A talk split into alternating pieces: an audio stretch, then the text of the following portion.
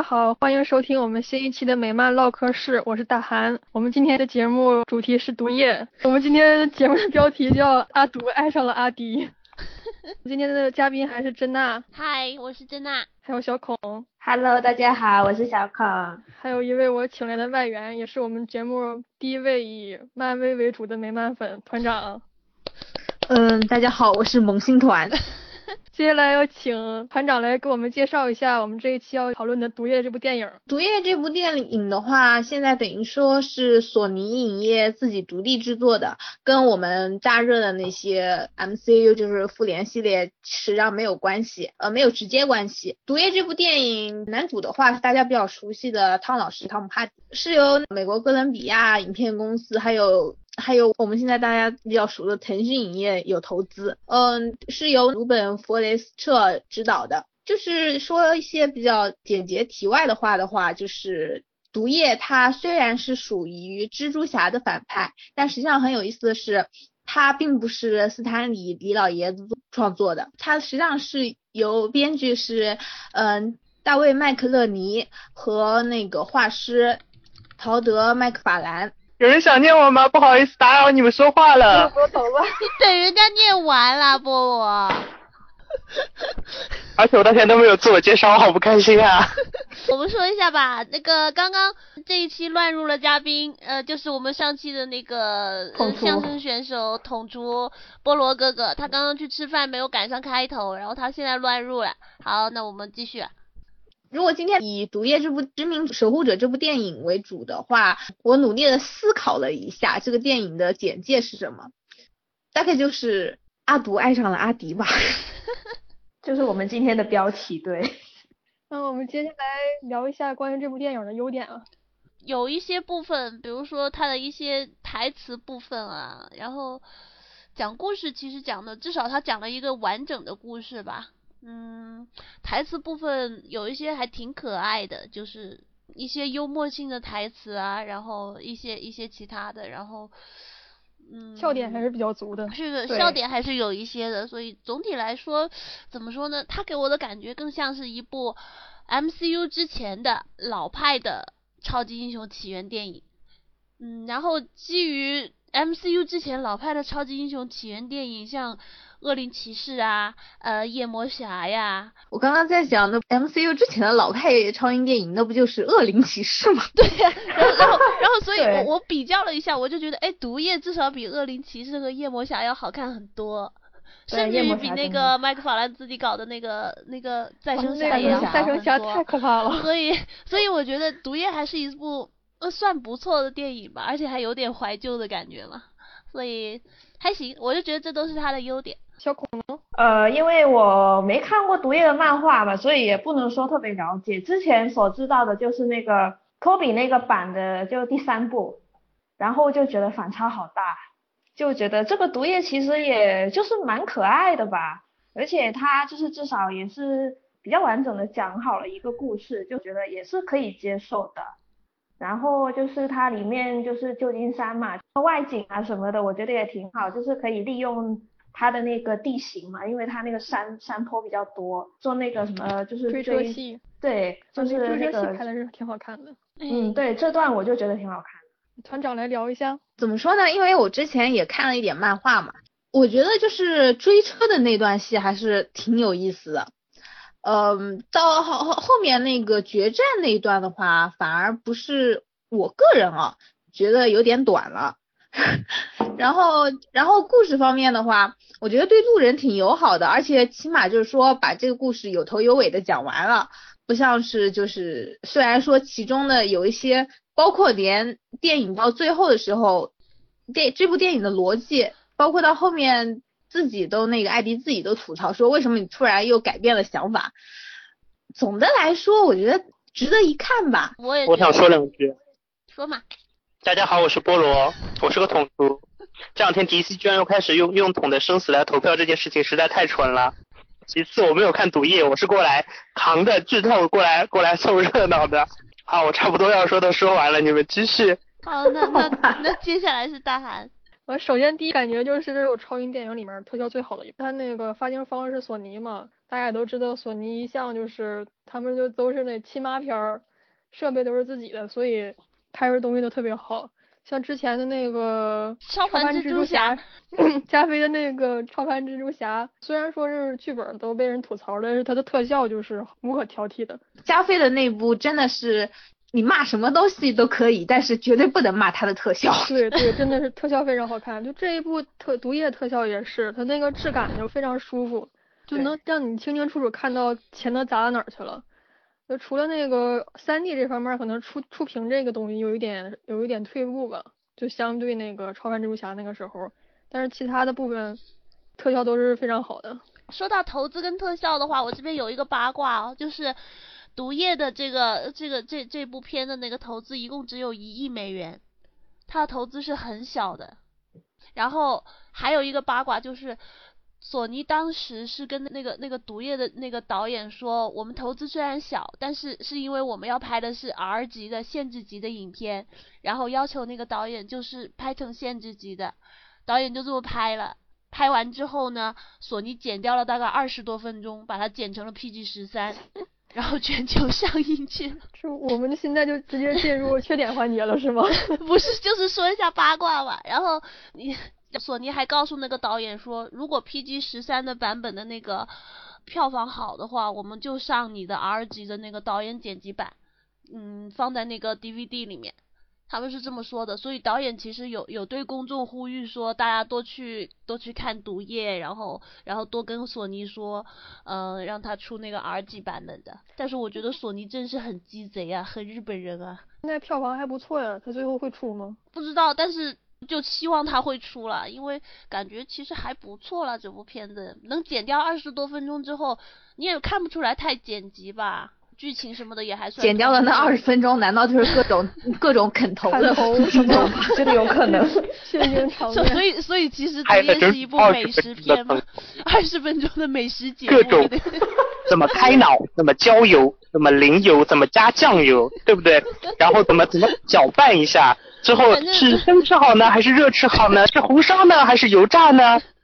我虽然还没有看《毒液》，但是现在《毒液》的国内票房已经超过了十亿了吧？呃12对亿了是12亿亿了了现在给力啊！嗯，它它的全球票房现在是多少？大概六亿多美元，可能有七亿了，快要七亿了。赚吐了啊！对啊，是的，腾讯已经赚翻了啊！腾讯对，哎，腾讯真的好出戏啊！就是我觉得这个应该可以在后面的那个，就是说不好的地方可以再吐槽一下。至至少它没有植入广告啊。植入了，有啊，有 QQ 啊，到植入了一个 QQ 啊！你你你不像你你不像那个那种营养舒化奶那种那种嗯植入啊，我就已经满足了。比舒化奶强多了，确实是。对对对，确实是好一点。那我们接下来就直接顺势开始谈缺点吧。嗯，嗯，有的地方我觉得它好像就是那个，好像是就是可能能看得出来它那个经费不行吧，就是那个蓝色的共生体，它那个地方我觉得它好像用了两次吧，就是同样的地方。哈，有吗？有啊，就是他要放那个女博士啊，那个女博士那里，也就之前也弄到一个流浪汉的身上，我感觉他那个从那个什么东西，从那个培养皿上掉下来的那个地方，感觉好像一模一样的。画面画面应该是不一样了吧，但是可是可能是动画肯定是做的是有借鉴，嗯毕竟这样省钱一点。对，就是觉得就是很像，然后就是那个 QQ 的那个广告，但是它相对来说自然一点嘛，但是还是觉得很出戏。说到这里，我讲一个题外话啊，就是《毒液》这个电影，它的我觉得都不能被称之为女主的，呃，是米歇尔·威廉姆斯嘛。然后我刚刚才发现，原来就是《我与梦露的一周》里面的梦露是她演的，我完全没有看出来。我也没有看出来，她是谁啊？人气还蛮高的嘛，这个女性。嗯，大韩，你觉得这部片的那个缺点呢？呃，首先我说剧本 bug 非常多，一开始就是说那个毒液附身了人之后，那个那个宿主会死嘛，会器官衰竭，然后到后面就附身到艾迪身上之后，他就不会死了，到最后也没有解释为什么不会死。然后，然后是那个毒液为什么要为宿主做这么多事儿？他们一开始的目的不就是上那个火箭，然后回去带回来更多的他们的那些哎不同的同种族的人回来？哎，这个我知道，这个我知道，我觉得还很合理。这就只能说是因为爱情。不不是不是，我觉得他有一个就跟爱情没关系的一个很合理的解释，你们要不要听一听？说你说，就是我在想，我假设想的跟你一样。对，假设你是一个呃，在你自己的世界是个 loser，然后你跑到了另外一个世界，首先除了你的上司，然后其他所有人都死了。那个火箭什么的，也只有那一艘能够回去，也就是说，你跟你的世界的联系是全断掉了的。然后你跑到的这一个世界，不但那里所有的人都是肉鸡，而且所有的食物都满街走。总之，你就在那里称王称霸，这这对你来说，你一个人在这边爽的要死。这个时候，你的上司告诉你说，我们现在只需要坐上唯一的一艘火箭回去，就可以跟我们的老家联系，然后把我们家里其他的人都带过来，把这个世界变成我们的世界。然后对你来说，你会怎么做？那当然是把那个上司跟那个火箭都干死，独霸这一个世界啊！对，没错。其实我之前也是，就是我觉得你们都被爱情蒙蔽了双眼。只要把这个 这个东西推开之后，你就会发现 毒液的思维其实很直白、很简单。就是我这我在这个地方我是老大呀，我如果我回去了之后，那我还是底层啊，那我干嘛不留在这个地方呢？对，我我也觉得这个就都就非常错觉爱情什么的，我觉得是错觉吧。我觉得他他就就就是很直白的这种想法啊。如果换成是我，我也会这样。所以我倒觉得，呃，这一点这个剧本并不算是。他他就是没有说出来嘛，但是如果就仔细想一下，说出来了，实际上电影里面也说出来了，没只不过没有说出来。了对，他只是说，但是大家都还是 大家都就是说关注 CP。对，就你们这个世界太，你们这些人都太弱鸡了。然后他不是还说了一句说，啊，真可惜你们这个世界要被毁了。然后他那个时候可能就觉得，那个时候可能还没下定决心。后来一想，老子在这这个地方一个人就可以称王称霸，我凭什么要把要把这个世界变成我我变成变成我原来的那个世界啊？把其他人都拿过来干嘛？这样的话，我岂不是又是 loser 了？但是但是你这个理论还有第二个 bug，就是毒液他最后为了拯救世界，他牺牲自己了，那个就那就是因为爱情吧？爱情对，这个还是因为爱情。爱情。后面忘词了，不好意思。而且他不会那个轻易悲伤。那个那个地方还有第二个 bug，就是最后毒液为了阻止暴乱，他牺牲自己了。然后我们看到那儿是因为之前说了毒液怕火，我们对看到那儿的时候就是以为是毒液是牺牲自己了，结果到最后没过多久，突然就告诉你他他没有死，突然他突然就冒出来了。其实最近最近的漫画剧情里面也有这一点，就是，呃，就是那个艾迪和毒液去打那个共生体之神纳尔嘛，然后最后打死他的方法居然是把纳尔塞到火炉里面烤，把把把纳尔塞到火炉，纳尔塞到火炉里面，硬是给烧死了。他只是就丢到丢到一堆火里面吗？我单我脑是补的那个火烧单身狗吗？你们两个脑补的那个画面是 塞进一个烤箱，然后关上门，然后转一圈，最后吱吱吱吱在后面等着叮。天呐，我我觉得就是火烧单身狗，他跟他艾迪在然后把需要把一个需要单身狗烧死了。需要最最起码加一句话，就说是比如说为什么这个毒液没有死，对啊，或者要要是或者加留了小一个画太莫名其妙留留了一小片儿在艾迪。身上活下来了之类的这种，嗯，我觉得这样就好对像那只那而且只需要个大概一两秒钟，并不是那种很很占时间或者或者怎么对样。对对对，你你像你像那个那个银护一的时候，那个 Groot 不是为了保护大家做了个罩子，然后他死了，但是他那个留了一个小树杈，就从那个小树杈里对对对长出来，这种小细节上这么一个一个情节。不过他那个细节可能就没那么细。对对，我觉得毒液这里就介于完全没有。介于那个介于那个索尼，他剪掉了二十三分钟，我怀疑可能就是说毒液毒液开始的那个结局，或者说呃其他的那个他他他那些其实可能都不是这个样子的，可能跟我们以为的那部电影是完全不同的一部电影，因为他剪掉了二十三分钟嘛，可，能就是，就像神奇女侠原来不是那个结局一样吗？对？啊。我我我们现在看到那个毒液这个剧本非常傻白甜，说白了，嗯，我觉得就对对就是可能是索尼重新剪了一遍，所以导演的那个很有可能跟我们我们看到的可能是完全不同的一个故事。这大概也就是为什么没有交代清楚毒液为什么会为什么回来这一点，然后他们根本就没有拍。毒液就是因为他这个角色，他他本身就是一个非常阿级的角色，他是一个算是反派转反英雄吧。嗯作为一个 R 级角色的话，他应该是可以表展现更多的这个 R 级的理念，就是比如说那个毒液是杀人的嘛，你像其他嗯的超级英雄他是不杀的，可以在这方面做一些文章，但是他没有，他就只是而且非常傻白甜的，坏人可以吃，好人不可以吃，就对这样子了。他他而而且毒液其实也没有什么道德标准之类的这种东西，他对对对，他纯粹就是他是个外星人啊，他纯粹就是呃这个可以吃，那个不能吃，或者搞太大了会有人来找麻烦，所以不要搞太大，就就是这种这种感觉。他他他纯粹就是从一种丛林丛林生存的角度来出发的，他根本就不在乎道德。简单来说，就是你本身你用人类的道德观去要求一个外星共生体，就是一件很荒唐的事情啊。尤其是在毒液的眼里面，我们我们不管是人类也好，动物也好，我们所有是跑鸡肉东西都是食物啊，都是食物啊。这个 KFC 啊，你不跟一个鸡翅讲道德吗？就就是啊，你会记得你这一生吃过多少面包吗？咬人的名言。所以所以所以，那如果按这种角度上来说，毒液在这个电影里面牺牲自己来保护保护艾迪的行为，大概就类似于嗯。这个鸡翅是我的，你谁都不能咬它。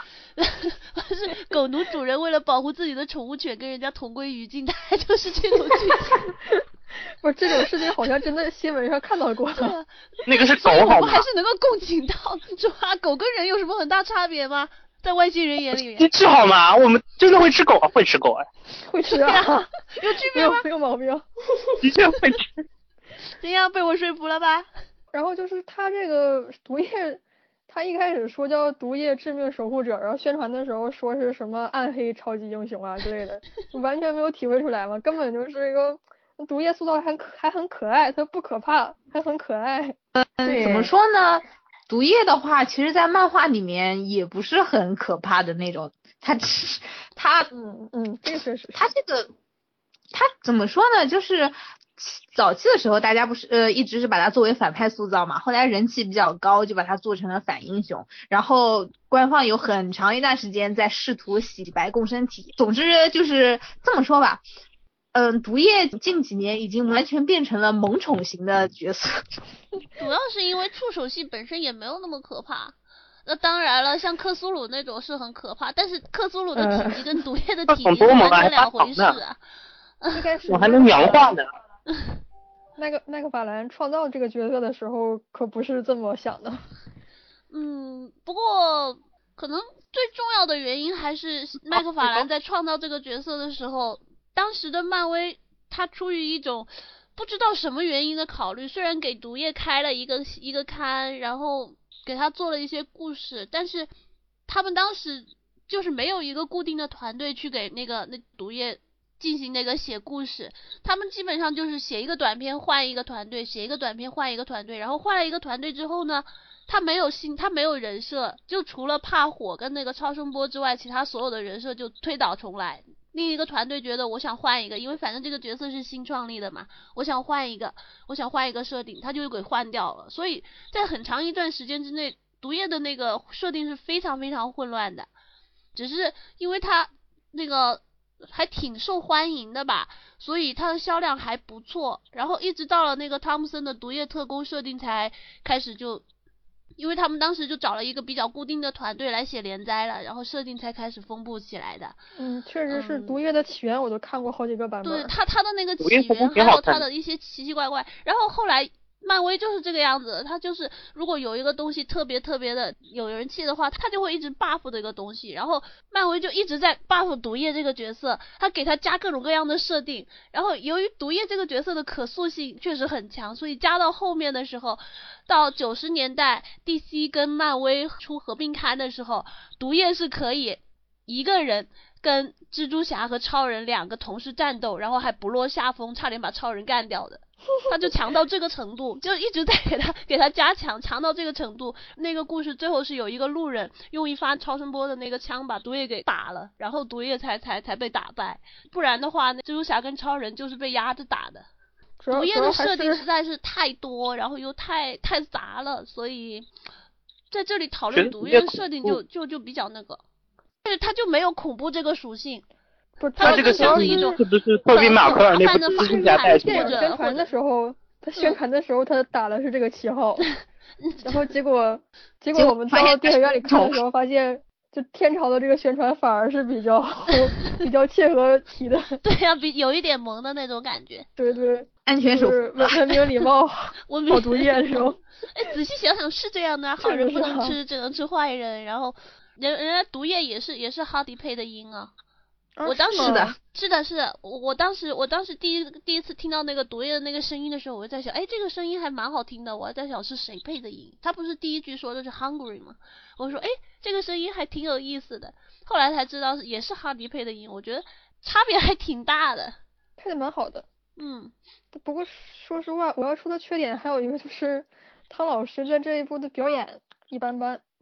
我我我不是说他演技不好，他其实他演的很用心了，但是他的表演很割裂，这不是他自己的错，这是剧本的问题。我估计这是剧本的错，而且，嗯哎，这一点我也我也我也我也同意，而且我还有一点就是，他这个角色怎么说呢？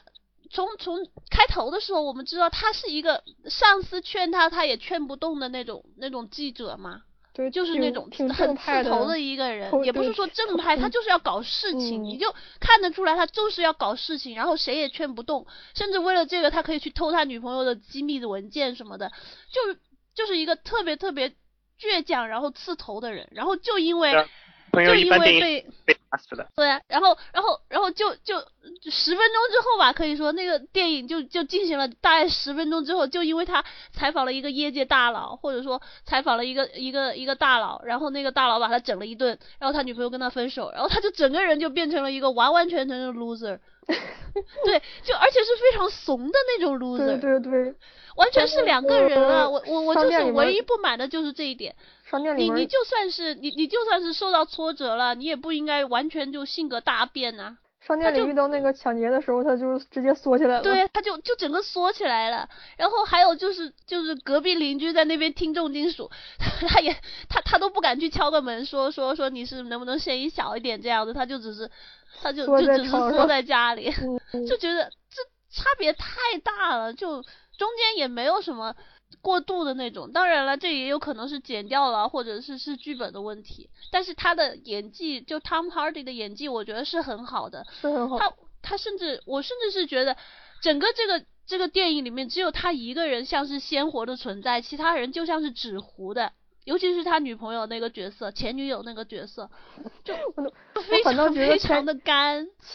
前女友的新男友很可爱啊，，对，前女友的新男友很可爱，虽然那个那个也很奇怪，因为任何正常人也不会。对啊，任何正常人也不会这样对对对，就算那个人是你偶像是吧？那那你也不会 帮到这一步吧。你想一想，你想你想想隔壁蚁人他前妻的现任啊，你就能理解这种了。对，我也觉得太很奇怪，好吧这？到底是为什么？我没有想明白这一点。说我有我有我有一个现实的例子可以举一下，就是那个乔帮，他是乔乔帮主，他有个偶像是 Bob Dylan，他跟那个 John Baez 谈过恋爱，然后 John Baez 跟那个 Bob Dylan 谈过恋爱，而 Bob Dylan 是乔布斯的偶像。呃，但是就是乔布斯不会，如果真的遇到 Bob Dylan，应该也不会说，呃，照顾到这种程度吧？也会会呀、会吗？也会会的通过。Bob Dylan 是他一生的情节，可以说是。啊，哎，那那还那还挺有意思的，因为嗯，确实没有见过，不过是吧？确实，美国人的世界观可能和我们不一样吧。对啊，也有可能。跟前男友可能跟女友的前男友莫名其妙成为朋友，这种可能性会大一点吧。呃，你们这样子说让我想起来以前听的一个八卦，呃，就是说有前夫和后来的那个丈夫，他们呃应该怎么说呢？就是，嗯，前夫，呃，这个说有个姑娘跟前夫离了婚，呃，留下了一个女儿给前夫抚养，然后又跟后面的嗯丈夫结了婚，又留下一个女儿要跟给了后面一个丈夫抚养，结果又离婚了。然后她的两任前夫呢，在某一次机缘巧合之下见了面，结果发现一拍即合，两个人都非常聊得来，然后就经常一起出带着女儿一起出去玩，一起出去玩。结果到最后的结局就是他们俩同居了。然后，但是这件事情其中最奇怪的是，他们两个都不是 gay，然后他们两个只是觉得好像找到灵魂伴侣一样，彼此之间都特别舒服，一起养孩子也养的特别开心，然后他们两个就同居了。但实际上他们两个都不怎么说让呢那个。那个女的挑男朋友眼光挺挺平均的，看得出挑挑男人眼光挺平均的。很 有道理。那我们说到哪里了？女主塑造的不好，对，我觉得女主是一个工具人了啦。对工具人，她就是就是他该出现的时候他会出现，该做任何事的时候就会做任何事。至于他到底是什么性格，你也看不出来。但是女主让我有一点蛮喜欢的一个一点就是，嗯，当时毒液在吃那个，应该那算算特警还是算什么呢？然后在在，然后女主看见了，女主当时惊叫出声，然后引来了那个毒液的注意，但是结果，呃，女主发现毒液里面是前男友的时候，女主毅然决然的带他去了医院，中途一点都没有很矫情的犹豫啊或者什么之类的。虽然说可以理解为就是说单纯是为了推进剧情的发展，但是我觉得这种样子的女性还是蛮蛮厉害的。哎，我觉得就是她当时大喊一声去医院的时候，就我就觉得那个点好萌啊，因为那你任何人都知道她她这根本不是医院能够解决的，然后就把她带到医院去了，我就觉得好神奇。我前男友在吃人，我要带他去医院，对，干嘛呢？就是这个逻我前男友辑好像有一点，我前男友变成了一个大概有两米多高的怪物，然后一个人连连子弹都不怕，然后把整个一一队特警全部干掉了。这个时候我前，然后这个时候我前男友跑来说要帮忙，然后我跟他说我们去医院吧。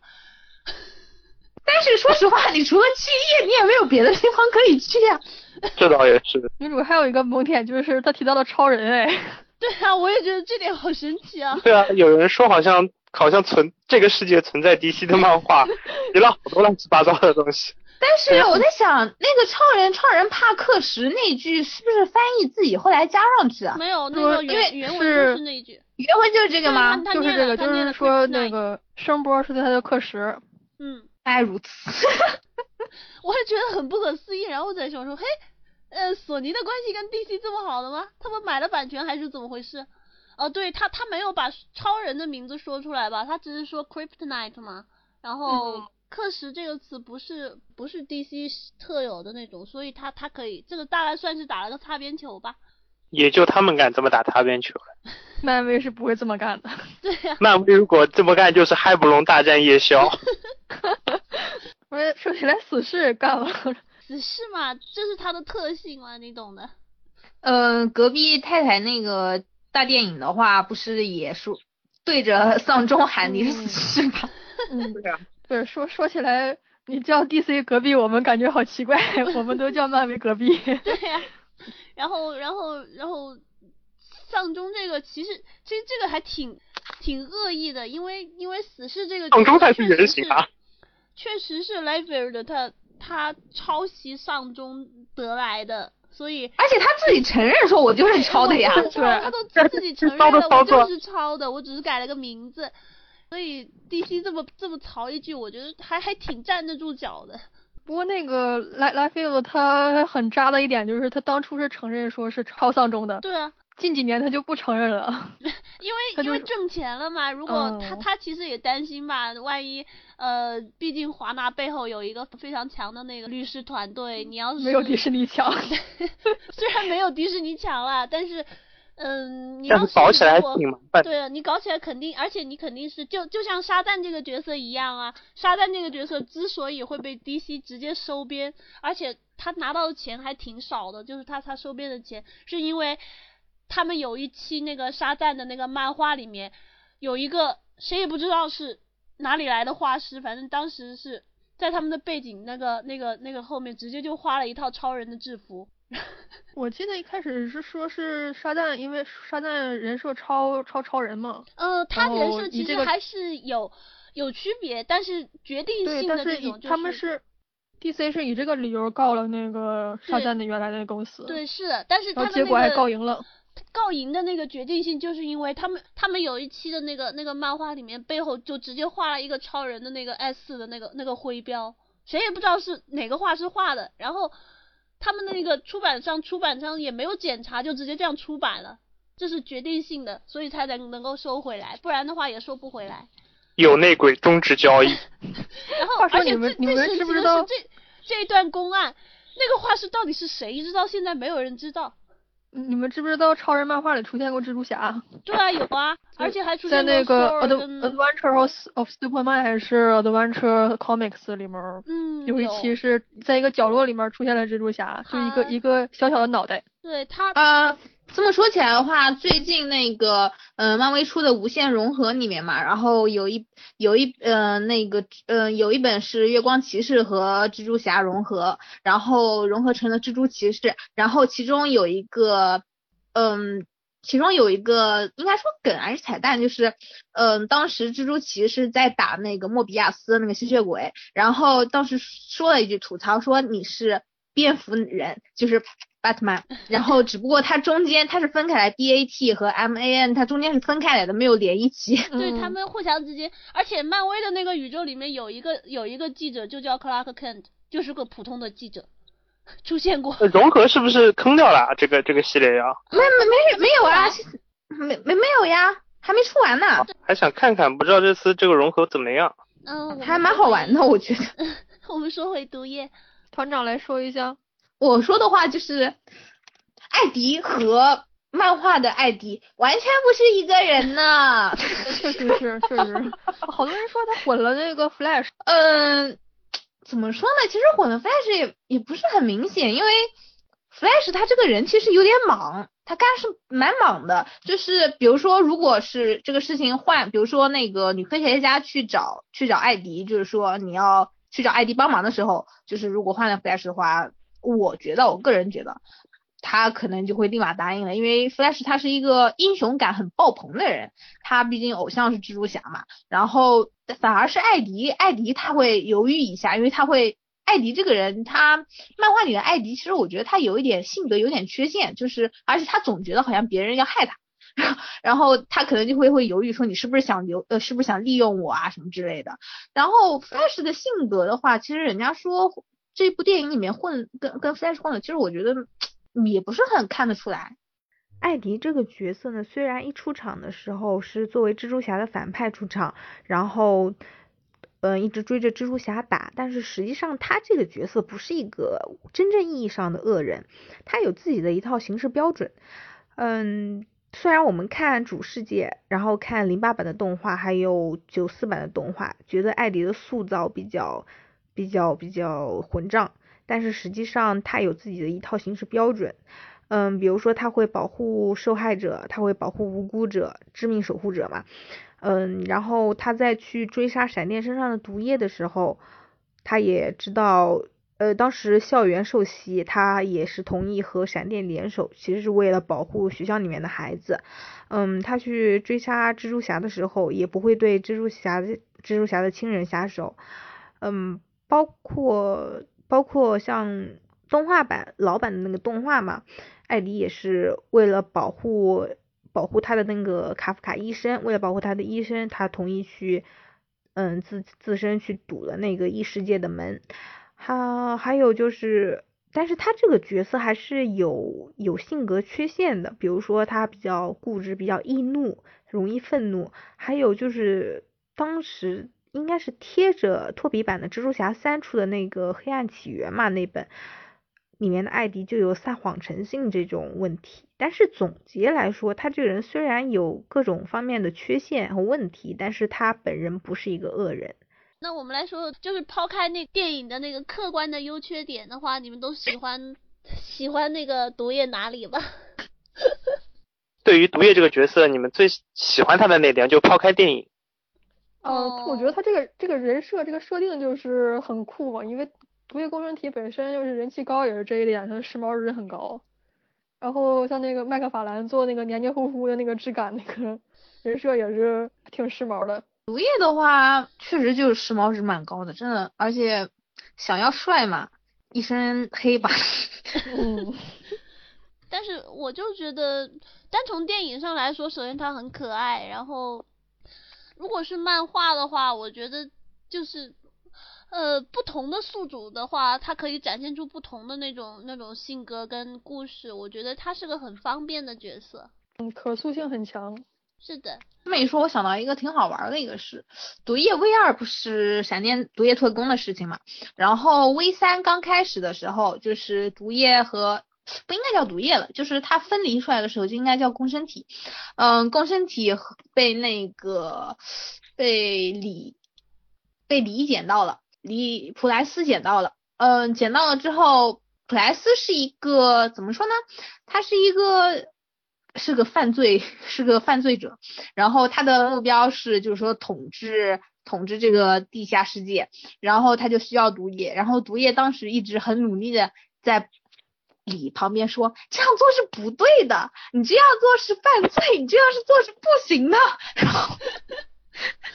就是就是你们想一下，一个很一个冷面帅哥李，然后旁边露出一个毒液，一个小小的一个脑袋，说你这样是不行的，你这样是犯罪呀，为地球很可爱，真的很法治建设操碎了心的外星生物。哎，我也觉得这种设定还蛮可爱的。但是其实大家都对这个毒液这个这个不是很了解啊，包括他的那个那个衍生的其他几个角色，比如说屠杀，我想很多人可能都没有没没有看懂那个毒液那个彩蛋，对那个彩蛋到底是什么意思。我想说一下那个选角找的太好了，真的，一看到那个脸的一瞬间就觉得这就是屠杀。对啊，我也觉得哇，就你你你就知道他一定就是就是那个，其实屠杀这个角色好像。好像是是谁谁创造的来着？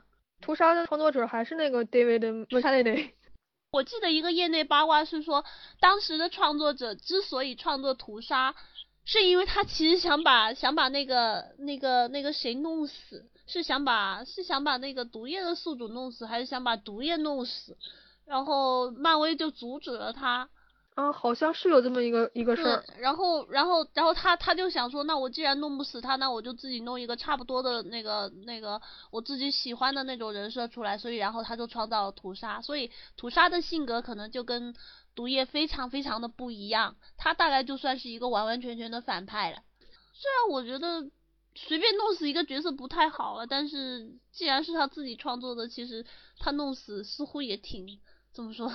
呃，合情合理吧，因为这是他的角色啊。人气那么高，漫威肯定不会让他弄死了。对啊。不过，不过屠杀这个角色，就作者说是根据小丑创作的。原型是对，是的。